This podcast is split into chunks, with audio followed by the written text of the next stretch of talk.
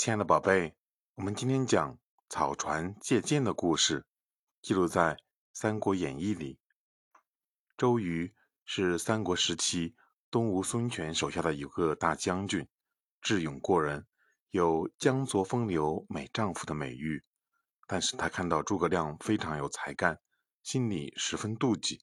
一天，周瑜请诸葛亮商议军事，问道：“曹操大军来袭，马上就要打仗了。”水上作战，不知道您觉得用什么兵器最好？诸葛亮扇了扇手中的扇子，气定神闲地说：“自然是用弓箭最好。”周瑜一听这话，想出了一个坏主意，就故意对诸葛亮说：“哎呀，你跟我想到一块儿去了。只不过现在军中缺箭，所以请您务必在十日之内赶造出十万支出来。这是公事，还请您不要推脱。”周瑜以为这个要求肯定能难倒诸葛亮，没想到诸葛亮却说：“十日之内才把剑造出来，我们怎么可能打赢曹操啊？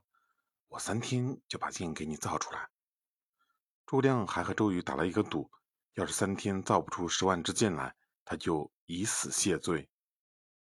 诸葛亮回营之后，对大将军鲁肃说：“请您借给我二十条船，每条船上配三十名军士。”船只全用青布蒙住，再在船的两边竖一千个草把。鲁肃把东西准备好之后，却一连等了两天，都不见诸葛亮有什么动静。到了第三天凌晨，诸葛亮请鲁肃上船，神秘地说：“咱们去取箭吧。”鲁肃莫名其妙问道：“到哪里去取箭？”诸葛亮笑了笑，没有回答，拉着鲁肃就上了船。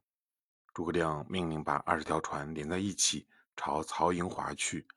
当船只靠近曹军水寨，诸葛亮命令船队擂鼓呐喊，好像有千军万马一般。鲁肃大惊，诸葛亮却不慌不忙地说：“您放心，曹操生性多疑，在这浓雾弥漫的夜里，他是绝不敢出来应战的。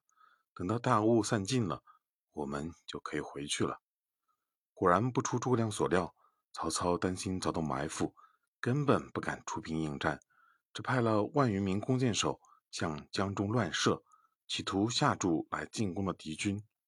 一时之间，万箭齐发，齐齐射在江心船只的草把和布幔上。等到日出雾散时，船上的草把已经插满了密密麻麻的箭枝。这时，诸葛亮才下令让船队返回，还命令士兵齐声大喊。